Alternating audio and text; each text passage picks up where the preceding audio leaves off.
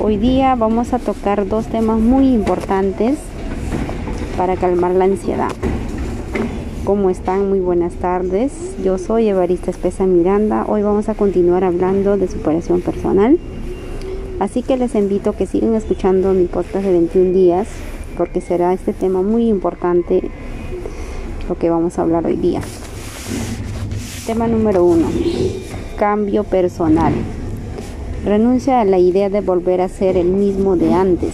Necesitas ser mejor persona. Cambia la forma de pensar. Cambia tu rutina diaria. Aléjate de las personas tóxicas. Es muy importante hacer estas cosas cuando uno estamos en cuadro de ansiedad. Por ejemplo, en caso mío, yo era de esas personas que por la que me había pasado en los episodios anteriores que les comenté que había pasado un cuadro de crisis, yo siempre lo recordaba eso. Siempre, siempre. Y es más, hasta a veces me acordaba la hora, el día, la fecha, todo me acordaba esa parte. Y entonces, cuando ya me di cuenta que se tenía que cambiar, pues lo empecé a poner en práctica todo debemos cambiar la forma de pensar. Pensar en, si estás en ese cuadro, pensar en algo positivo, como por ejemplo que no pasa nada, todo está bien, cosas positivas debemos de ponernos en nuestra mente. En la rutina diaria también. Yo siempre paraba en casa, no estaba ahí siempre. Pero cuando una vez salía de ahí a otro ambiente, como irse al parque, como irse de visita, era muy te salías de esa zona y te sentías mucho mejor. Y las personas tóxicas también. Puede ser de repente nuestras parejas, nuestras familias alrededor o algunas amigas.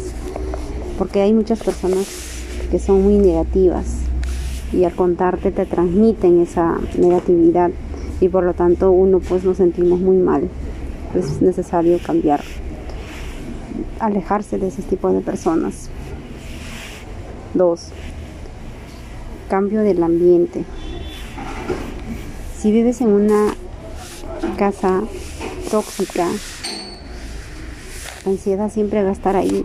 Por más que tú haces tus ejercicios, los consejos, los videos, todo, la ansiedad va a seguir ahí si es que tú no cambias.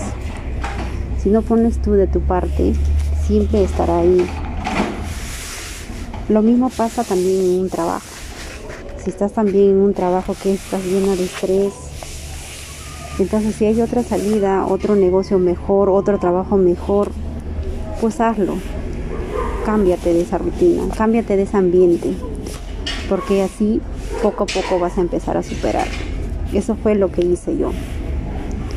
Porque les comentaba que me pasó cuatro años, hasta un poco más, es porque estaba en la misma zona, es porque estaba, me sentía atrapada en ahí, estaba en mi mente de que yo no podía, que yo sola no era capaz.